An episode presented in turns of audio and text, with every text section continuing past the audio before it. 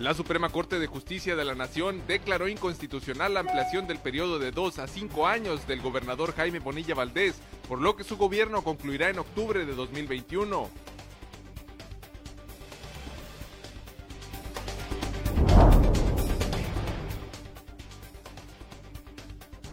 El gobernador de Baja California, Jaime Bonilla Valdés, reiteró que acatará el fallo de la Suprema Corte de Justicia, pero también reiteró que no está de acuerdo con dicha resolución.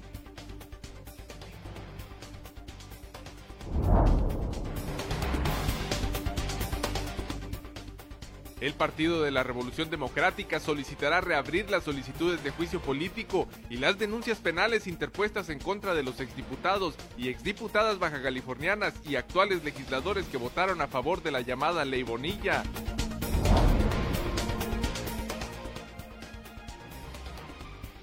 La decisión y argumentación de los ministros de la Suprema Corte de Justicia de la Nación hizo recuperar la confianza en esa institución y en la separación de poderes en México, afirmó Armando León Petanic, presidente de la Federación Baja California de la Coparmex.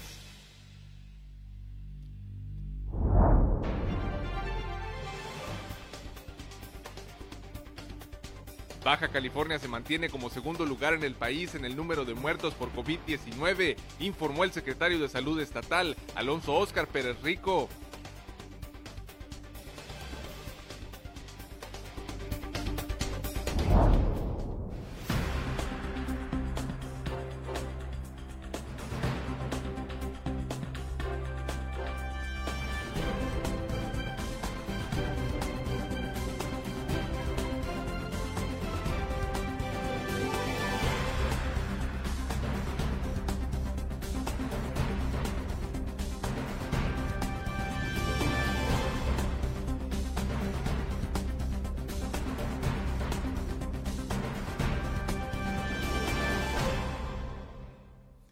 Bienvenidos a Zona Periodística de este martes 12 de mayo de 2020. Este noticiario es una coproducción del periódico El Vigía y en La Mira TV. La Suprema Corte de Justicia de la Nación resolvió los juicios de inconstitucionalidad interpuestos en contra de la llamada Ley Bonilla que amplió de dos a cinco años el periodo de gobierno de la actual administración estatal.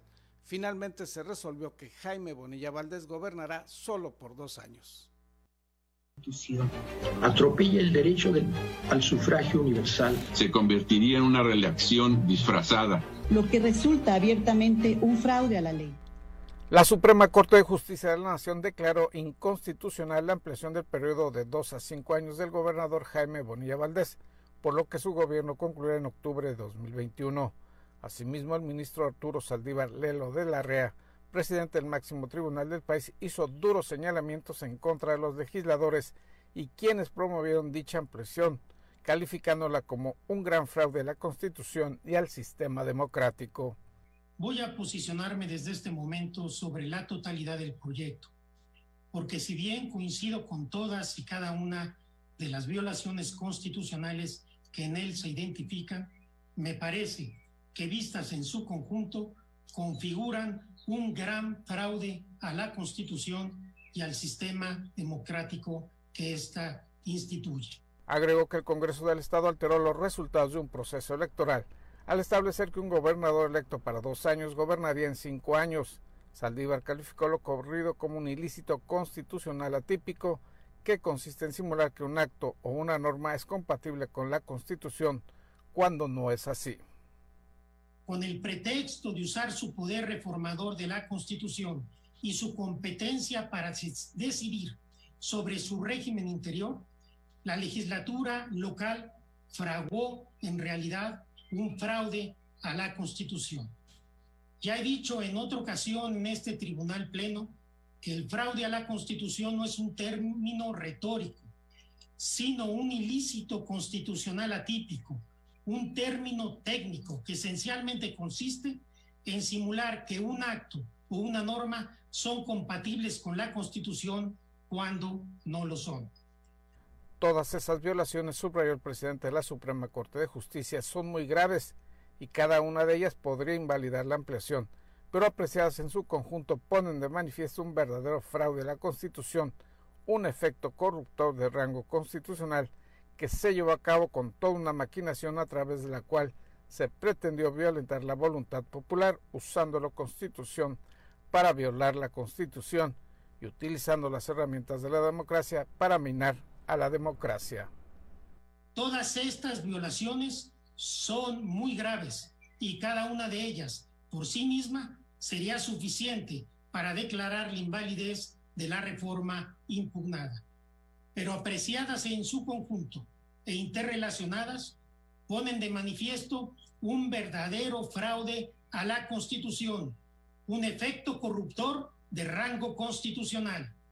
Se llevó a cabo toda una maquinación a través de la cual se pretendió burlar la voluntad popular, usando la Constitución para violar la Constitución, usando las herramientas de la democracia para minar la democracia, corrompiendo de manera tajante el principio democrático. Informó para Zona Periodística Gerardo Sánchez García. Y sobre esta resolución, el gobernador de Baja California, Jaime Bonilla Valdés, reiteró que acatará el fallo de la Suprema Corte de Justicia respecto a la controversia constitucional sobre el decreto de la anterior legislatura local para ampliar de dos a cinco años el periodo gubernamental que finalmente quedó en dos años. El mandatario estatal expresó su desacuerdo con dicha resolución, pues consideró que la Suprema Corte de Justicia no llegó al fondo del asunto, pero enfatizó que la decisión dada por los ministros no alterará para nada su ritmo de trabajo para cumplir con sus 100 compromisos del plan de gobierno. En un comunicado de prensa afirmó que su posicionamiento es el mismo que mantiene desde antes de asumir la gobernatura el primero de noviembre de 2019 para suceder en el cargo al panista Francisco Arturo Vega de la Madrid, contra quien la actual administración ha fincado ya varias denuncias por desvío de recursos por más de 32 mil millones de pesos. Consideró que los señalamientos de los ministros por supuesto fraude legislativo es en contra de los integrantes de la anterior legislatura de Baja California, que era mayoría panista, y que tendrán que ser los exdiputados quienes respondan lo que corresponda en su defensa. Y en más reacciones sobre este tema, la Federación Coparmex expresó su beneplácito por la decisión de la Suprema Corte de Justicia contra la llamada Ley Bonilla. La decisión y argumentación de los ministros de la Suprema Corte de Justicia de la Nación hizo recuperar la confianza en esa institución y en la separación de poderes en México, afirmó Armando León Petanic, presidente de la Federación Baja California de la Coparmex. Indicó que desde que se realizó la ampliación del mandato de dos a cinco años en la vigésima segunda legislatura, este organismo empresarial denunció la ilegalidad de ese acto, postura que se mantuvo también cuando el Tribunal Estatal Electoral se coludió con esa decisión reconocer la honorabilidad de los magistrados de la Suprema Corte de Justicia. Eh, han dado una muestra de respeto a sí mismo, han eh, hecho valer eh, el, el, equilibrio entre los poderes. Se especuló mucho sobre que iban a ceder a presiones de manera unánime, incluso el reconocimiento a aquellos que más se les fustigó por esto, que fueron designados por el presidente Andrés Manuel López Obrador se comportaron a la altura y es un respiro para la ciudadanía saber que contamos con un verdadero contrapeso. Recuerdo que la Coparmex en la entidad presentó diversos recursos en contra de esa ampliación de mandato, no como un tema personal contra Bonilla Valdés, sino al considerar que se habían violentado diversos derechos ciudadanos y electorales con esa decisión. También agradecer a todos los ciudadanos, a todos los organismos, todas las ONGs, a los partidos políticos que pues interpusieron recursos, distintos recursos, controversias, amparos, escritos de amigos de la Corte y todo eso con el afán de buscar el respeto irrestricto al marco jurídico. También eh, mencionar eh, que, que algo que ya habíamos dicho en el transcurso de todo este proceso la manifiesta incapacidad de los 21 diputados de la decimosegunda legislatura, de ellos y sus diputados, que, eh, como comentó el ministro Saldívar, pues fueron parte de un fraude jurídico. León Petán señaló que si bien nunca se dudó de la honradez de los ministros de la Suprema Corte de Justicia, si existía incertidumbre en torno a que se ejercieran presiones políticas y de otro tipo en contra de los magistrados. Sin embargo, enfatizó, dieron una muestra no solo de respeto a los principios constitucionales, sino también de claridad en su posicionamiento en la defensa de los valores democráticos del país. Informó para Zona Periodística Gerardo Sánchez García. Distintos opositores al gobierno de Jaime Bonilla Valdés hablaron sobre la resolución de la Suprema Corte de Justicia de la Nación. El reporte con nuestros compañeros de la jornada. Luego de que la Suprema Corte de Justicia de la Nación invalidó la reforma a la Constitución Política del Estado, conocida como la Ley Bonilla, que ampliaba el periodo de la gubernatura de Jaime Bonilla Valdés, las reacciones de grupos empresariales y partidos políticos no se hicieron esperar luego de que utilizaran un argumento político. Las reacciones de grupos empresariales y partidos políticos no se hicieron esperar tras utilizar recursos legales para invalidar ante la Suprema Corte de Justicia de la Nación. El presidente del PAN Nacional, Marco Cortés, dijo, Por supuesto que Acción Nacional está muy satisfecho por haber logrado la declaratoria de la acción de inconstitucionalidad. Fue lo que nosotros pedimos y fue lo que hoy por unanimidad se logra en la Suprema Corte de Justicia de la Nación. Es la máxima sanción ante lo que hicieron. Ahora revisaremos si existe algún otro tipo de elementos legales para esa legislación que a todas luces era indebida y hoy la propia Corte ha declarado que así lo fue. Jaime Martínez Veloz, representante nacional del PRD, sostuvo. Que nos da certeza como nación de que tenemos en la Suprema Corte de Justicia un poder independiente, no puedan pasar ni trastocar la gobernabilidad de nuestro país.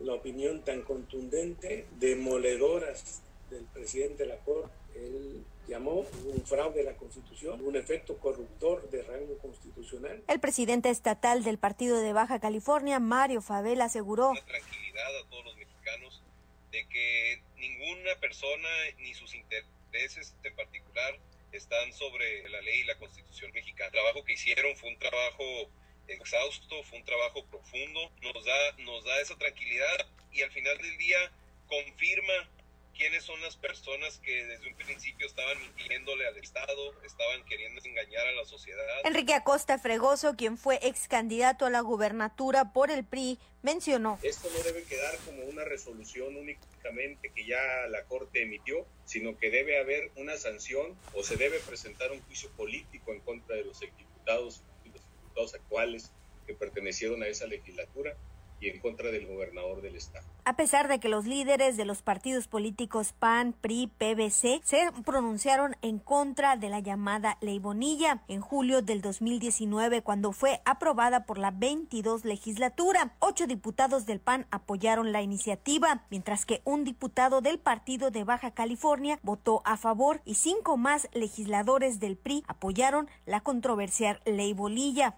mientras que fueron cuatro los legisladores que se reeligieron y que continúan como diputados, los morenistas Víctor Morán, Catalino Zavala, que se encuentra en licencia, y Claudia Agatón. Mientras que Trinidad Vaca, que estuvo electa por el PAN y renunció a ese mismo partido, también se religió y continúa de legisladora, informó Ana Lilia Ramírez. El Partido de la Revolución Democrática pidió reabrir las solicitudes de juicio político, así como las denuncias penales en contra de los diputados y ex legisladores que aprobaron la llamada Ley Bonilla.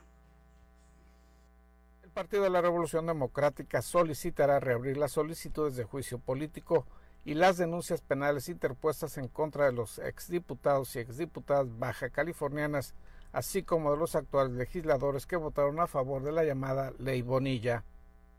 Pero ya hemos interpuesto dos denuncias, una en la Cámara de Diputados y otra ante la Fiscalía General de la República, en donde esto que hoy dice el presidente de la Corte, nosotros de alguna manera ya lo sabíamos y habíamos caminado en ese sentido. Incluso también solicitamos una, una ampliación de la denuncia que interpusimos ante la Fiscalía General de la República, donde la Dirección Nacional Extraordinaria del PRD eh, fuimos en forma conjunta y, están ahí, cuando menos pendientes, y hoy con esta determinación de la Corte, indudablemente tendrán que reactivarse. Abraham Correa Acevedo y Jaime Martínez Veloz, dirigente estatal del PRD y ex candidato a gobernador por ese partido, informaron lo anterior durante una conferencia de prensa ofrecida luego de darse a conocer la resolución de la Suprema Corte de Justicia sobre la inconstitucionalidad de la ampliación del mandato de dos a cinco años de Jaime Bonilla Valdés. Los diputados del PRD, desde antes de esto, interpusieron una denuncia eh, por juicio político a los diputados que eh, aprobaron esta reforma. En el Congreso Federal también interpusimos una denuncia ante la Fiscalía General de la República en donde eh, denunciamos el, conjunto de hechos ligados a la corrupción y que habían sido denunciados por el propio presidente del Congreso pasado, en donde él públicamente señaló que le habían ofrecido un millón de dólares por citar a la reunión donde se debería aprobar esta reforma que el día de hoy echó para atrás la Corte. Correa Acevedo agregó que la fracción perredista había presentado ante el Congreso de la Unión la solicitud de juicio político y ahora buscarán retomar el tema, pues hay algunos de los legisladores que votaron a favor de la ley Bonilla que continúan siendo diputados, informó para Zona Periodística Gerardo Sánchez García. Son ya 416 los muertos en Baja California por el COVID-19. Recuerde, continuamos aún en la Jornada Nacional de Sana Distancia y Aislamiento Social. Vamos a ir a una pausa publicitaria.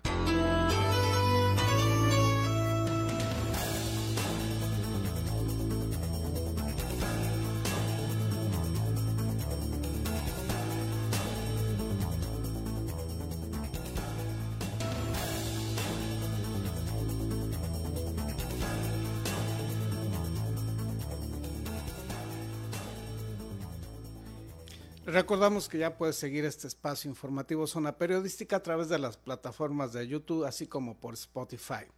El gobernador Jaime Bonilla Valdés señaló que aunque lo quiso hacer, no pudo cerrar la frontera para contener los contagios de COVID-19 pero cerrar la frontera, yo no tengo facultades para hacerlo. Si, yo tuviera las facultades hace mucho tiempo, hubiera dicho, cerramos la frontera por 15 días para ver qué es lo que pasa. Declaró el gobernador del estado, Jaime Bonilla, al ser cuestionado en la conferencia virtual diaria por cibernautas que aseguran que el COVID-19 se extendió rápidamente en Baja California por la interrelación con el estado de California y debido a que no hubo un control sanitario para el cruce fronterizo de Estados Unidos hacia Tijuana. No podemos cerrar la frontera. En primer lugar, no es facultad del, del, gobernador, es una orden, es una situación presidencial del gobierno federal, a través del canciller, hace los mecanismos necesarios, pueden reducir eh, eh, y poner algunas condiciones, pero tampoco podemos estrangular completamente el tráfico, porque las condiciones de Tijuana, y muy en lo particular, es una, una frontera eh, su genis en el mundo. El mandatario estatal reiteró que debido a que el sector industrial del condado de San Diego no paró operaciones, ya que gran cantidad de personas trabajan en San Diego y viven en Tijuana y viceversa, era imposible cerrar por completo la frontera de Tijuana, pero aceptó que se hubiera contenido los contagios del coronavirus en el caso de restringir la llegada de personas de Estados Unidos hacia esta ciudad fronteriza. El gobernador informó que en Baja California las empresas no esenciales regresarán a trabajar el 30 de mayo, de acuerdo con el decreto presidencial, mientras que las empresas consideradas esenciales continúan operaciones y únicamente los empleados que presentan enfermedades y sean considerados en grupos vulnerables están en confinamiento con el pago total de su salario y regresarán también hasta el 30 de mayo. Eh, gente que vive eh, en Tijuana que trabaja en Estados Unidos. Recuerden que en California se cerraron los comercios, pero no se cerró la industria. Entonces muchos tijuanenses que trabajan en la industria, en las fábricas, en manufactura, en San Diego, pues tienen que cruzar diario y retornar a sus casas. Y viceversa, mucha gente que vive de aquel lado y trabaja aquí entonces también tiene que regresar. Por eso es que no se cerró la frontera, de otra manera hubiéramos contenido mucho más rápido el contagio, pero son las características de Tijuana, vienen lo bueno con lo malo en Tijuana, ¿no? Eh, la frontera de más tráfico en el mundo. y no se puede cerrar de un día para otro, pero se hizo lo que se pudo. Eh, ahora que este, las empresas esenciales están empezando, hay muchas empresas que por su propia decisión cerraron. O sea, como sentían que no estaba claro lo del, decreto, cerraron. Pero ahora que ya está muy claro el decreto, algunas esenciales que son de la cadena productiva para productos esenciales, ya abrieron las puertas, pero eso es parte del decreto. Por su parte, el secretario de Salud de Baja California, Alonso Pérez dio el reporte diario de este lunes 11 de mayo y se informó que suman a 416 las defunciones, de las cuales en Tijuana se registraron 280, en Mexicali 99, en Ensenada 16, en Tecate 16, en Rosarito 4 y en San Quintín Vicente Guerrero 1. Desde el inicio de la pandemia en marzo a la fecha, del total de las personas que se encuentran contagiadas suman a 2.400 461, de las cuales 1.237 de Tijuana, 249 de Mexicali, 103 de Ensenada, 120 en Tecate, 36 en Rosarito y 16 en San Quintín Vicente Guerrero. Los pacientes recuperados suman un total de 456. En Mexicali 216 están recuperados, en Tijuana 217, en Ensenada 4, Tecate 20, Rosarito 3, 239 del total son hombres y 217 mujeres informó Ana Lilia Ramírez. Le tenemos el reporte de la situación del COVID-19 en Baja California de acuerdo a información de la Secretaría Estatal de Salud. En la entidad se reportan 2.461 personas confirmadas al contagio, con un total de 416 defunciones en los cinco municipios por dicho contagio. El desglose por municipios es el siguiente. Mexicali tiene 949 casos confirmados y 99 muertes por dicho coronavirus. En Tijuana hay 1.237 personas contagiadas oficialmente y 280 decesos por COVID-19. En Tecate son 120 los casos confirmados y 16 las defunciones por ese contagio. En Playas de Rosarito son 36 las personas contagiadas oficialmente y 4 defunciones. En el municipio de Ensenada son un total de 119 casos confirmados y 17 fallecimientos. Esto, de acuerdo al reporte de la Secretaría Estatal de Salud, durante las primeras horas de este martes 12 de mayo. Y en más sobre este tema, Baja California se mantiene en el segundo lugar nacional por muertes a causa del coronavirus COVID-19. Isabel Guerrero Ortega nos informa. Aunque el Estado de México aventaja a Baja California en casos positivos de COVID-19 debido a su densidad poblacional, en lo que respecta a las defunciones, Baja California se mantiene en el segundo sitio, debido a las comorbilidades de sus ciudadanos, es decir, otros factores que complican el COVID-19 y ponen el riesgo al paciente, tales como obesidad, hipertensión y diabetes. Así lo informó en la conferencia de este lunes el secretario de Salud, Óscar Pérez Rico. Aquí lo que está pasando en Baja California, adicional a nuestra población con comorbilidades eh, y que hemos detectado, este, son dos factores importantes. Uno, es que llegan pacientes con obesidad, hipertensión y diabetes, y dos, eh, llegan descontrolados básicamente, y dos, muy importante, llegan muy tarde al hospital.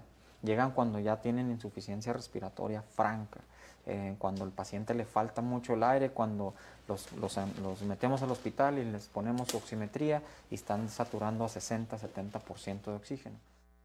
El secretario de Salud destacó que además de las comorbilidades, la mayoría de los afectados llegan a los centros de salud cuando los síntomas por COVID-19 le impiden al paciente respirar, lo que complica aún más las respuestas al tratamiento. Además, manifestó que a los pacientes se les está realizando las pruebas de COVID-19 así hayan fallecido. De las muertes que estamos reportando es una, simple y sencilla razón. Eh, así como usted lo instruyó, vamos a tomarle la muestra al 100% de las neumonías atípicas. Paciente que entre en nuestro hospital, le vamos a tomar una muestra y el 100% de los resultados positivos lo vamos a reportar independientemente de que el paciente haya perdido la batalla contra el COVID. Eso es lo que estamos haciendo en Baja California. Todos los que entran a nuestros hospitales los estamos muestreando y todos los que se reportan positivos los estamos diciendo. De igual manera, el secretario de Salud invitó a los pacientes hipertensos y diabéticos a mantener sus tratamientos de forma regular, así como acudir al médico en cuanto tengan problemas de salud o síntomas que los puedan poner en alerta. Cuando tú tienes diabetes, hipertensión, obesidad, estás descontrolado. Y lo saben, la, la, verdad las cosas es que la mayoría de las personas diabéticas, hipertensas, con un descontrol dicen, pues yo tomo medicamento cuando me siento mal. No, cuando se siente mal un diabético hipertenso es porque ya algo le falló. El punto con ellos es acudan tempranamente esos pacientes obesos, diabéticos, hipertensos, cuando le empiecen a faltar del aire, especialmente si están en los primeros tres días, acudan tempranamente al hospital. Para Zona Periodística, Isabel Guerrero. Pasando a otros temas, continúan las investigaciones en torno al doble homicidio ocurrido en la zona centro de este puerto la semana pasada. Encerraron en las celdas al presunto homicida del hombre y la mujer que fueron privados de la vida en fechas anteriores en el Bajío. La Fiscalía General del Estado obtuvo el auto de vinculación a proceso contra Oscar N. como presunto responsable del doble homicidio ocurrido el 3 de mayo del año en curso en la zona centro de esta ciudad. En la investigación realizada por la Fiscalía especializada en delitos contra la vida, se estableció la probable participación del imputado en el homicidio de Claudia Emilia Serrano Raigosa y Juan Jesús Ramos Villegas. En la carpeta de investigación se asentó que los violentos hechos ocurrieron alrededor de las 17.37 horas en las calles Segunda y Miramar, en el área de bares y cantinas popularmente conocida como El Bajío. Las víctimas se encontraban a bordo de un vehículo de la marca Mitsubishi Lancer de color gris cuando sufrieron diversas lesiones en el cuerpo por proyectiles de arma de fuego, mismas que les causaron la muerte. En el lugar, Dos testigos de la agresión iniciaron una persecución contra el presunto responsable hasta que fueron ubicados por unidades de la Policía Municipal en la calle Segunda, entre Riverol y Alvarado. En este sitio el imputado sacó un arma de fuego de entre sus ropas y la arrojó sobre la banqueta. Luego continuó con su huida, pero metros adelante fue asegurado por agentes municipales. En la segunda audiencia, realizada el 10 de mayo a petición de la defensa, el juez de control sujetó a proceso al imputado y ordenó que éste permaneciera en las celdas preventivas por tratarse de un delito clasificado como grave. Para Zona Periodística, César Córdoba. Vamos a ir a la sección deportiva con David Amos. Le recordamos que continuamos todavía en la Jornada Nacional de Sana Distancia y de Aislamiento Social y no olvide, estamos en la fase más crítica del contagio del COVID-19. Así que por favor, haga todo lo posible por quedarse en su casa.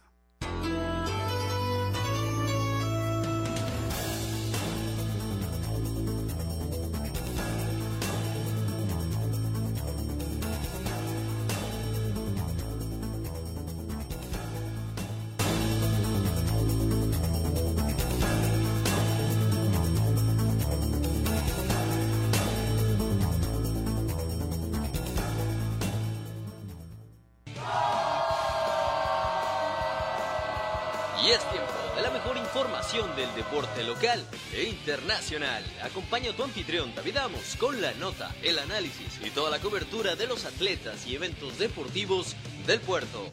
Ya inicia en la mira Deportes. ¿qué tal amigos? Gracias por continuar las señales de En la Mira TV Periódico El Vigía. Llegó la hora de hablar de deporte, la mejor información deportiva del puerto de Ensenada. Recuerden que es una colaboración entre Periódico El Vigía y En la Mira TV. ¿Y qué les parece si iniciamos, pues vaya, con un conflicto que se ha estado suscitando en los últimos días, en las últimas semanas? Eh, el espacio deportivo de la colonia Lázaro Cárdenas fue invadido por personas que ya hasta marcaron ahí su espacio, sus terrenos, etcétera. Ya saben, estas invasiones acostumbradas en nuestro estado y vaya en todo el país. El problema o lo que está pasando es que era un espacio donde los niños, donde los adolescentes, los chicos y adultos, vaya, todos los vecinos iban y jugaban fútbol, andaban en bicicleta, etc. Sin embargo, hay que decir las cosas como son. No es un espacio público, es un espacio que tiene dueño y que no solamente eso, sino que está en litigio. Por lo tanto, bueno, es complicada la situación. Ya fueron regidores para ver eh, el tema. La gente que está invadiendo se portó grosera. Bueno, es un tema muy complicado. Es verdad que también es un espacio que estaba abandonado por muchísimo tiempo, no tiene cuidados porque, le repito, no es un espacio público, no forma parte de Inudere, eh, eh, eh, Inudere no tiene por qué ir a, darle mantenimiento, ni mucho menos, pero sí se utilizaba, vaya, como un espacio verde, ¿no? ¿Se acuerdan de aquellos famosos espacios verdes? Todavía recuerdo por ahí en la colonia de aeropuerto que teníamos exactamente lo mismo, una cancha de fútbol que después fue invadida y todo el mundo se hizo colonia ahí el tema y muchos adolescentes se quedaron sin un espacio para eh, practicar eh, la actividad física, el fútbol, ¿no? Entonces ahí está el tema, un tema complicado, un tema eh, pues difícil que ya veremos cómo termina la situación. Por lo pronto yo les dejo la información. Por ética, en otras noticias, por ética y respeto se van al 2021. ¿De qué les estoy hablando? Bueno, de todas estas carreras atléticas que se tuvieron que suspender. Es un tema que hemos hablado ya en ocasiones pasadas. La verdad es que hay carreras como eh, la primera, en esta ocasión que iba a ser la primera carrera por la educación, iba a ser también la cuarta edición de Correr para Avanzar, iba a ser la carrera mutualista y bueno, un montón de carreras que por el tema de la contingencia del coronavirus no se pudieron realizar.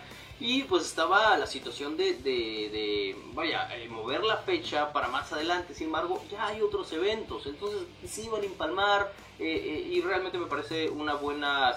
Es triste porque no vamos a tener los eventos. Pero como sucedió hace, la semana pasada, que se canceló prácticamente la Corre Corre, no se va a mover a otras fechas para que así no se empalmen las fechas de los eventos, respetar a los organizadores que ya habían acordado organizar eventos en fechas de final de año, por supuesto, que ahora con todo el tema de la contingencia pues se viene la cosa complicada. Pero bueno, me parece bien que respeten para que no se empalmen.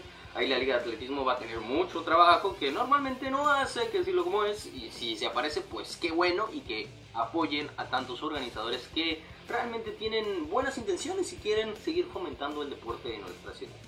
Y en la noticia nacional, bueno, Ana Guevara, una vez más Ana Guevara está dando de qué hablar. El abogado, les cuento rápidamente la noticia, al parecer Ana Guevara eh, está aceptando moches o aceptó moches. El abogado Fernando Sánchez Cano, representante legal de la empresa Cocinas Industriales Multifuncionales, reveló que Ana Gabriela Guevara le solicitó un soborno de 150 mil pesos a cambio. ¿Qué dice Guevara? Que esto no es cierto, que es una campaña en contra de ella, enemigos ahí dentro de los mismos partidos, porque ella está buscando la gubernatura en Sonora. A ver, se supone que estás al frente del deporte mexicano, ¿qué tienes que estar haciendo buscando la gubernatura en otros lados? Ya, ya, ya le vale, ya yo lo dice como es, yo estoy buscando, entonces por todos lados me están tirando.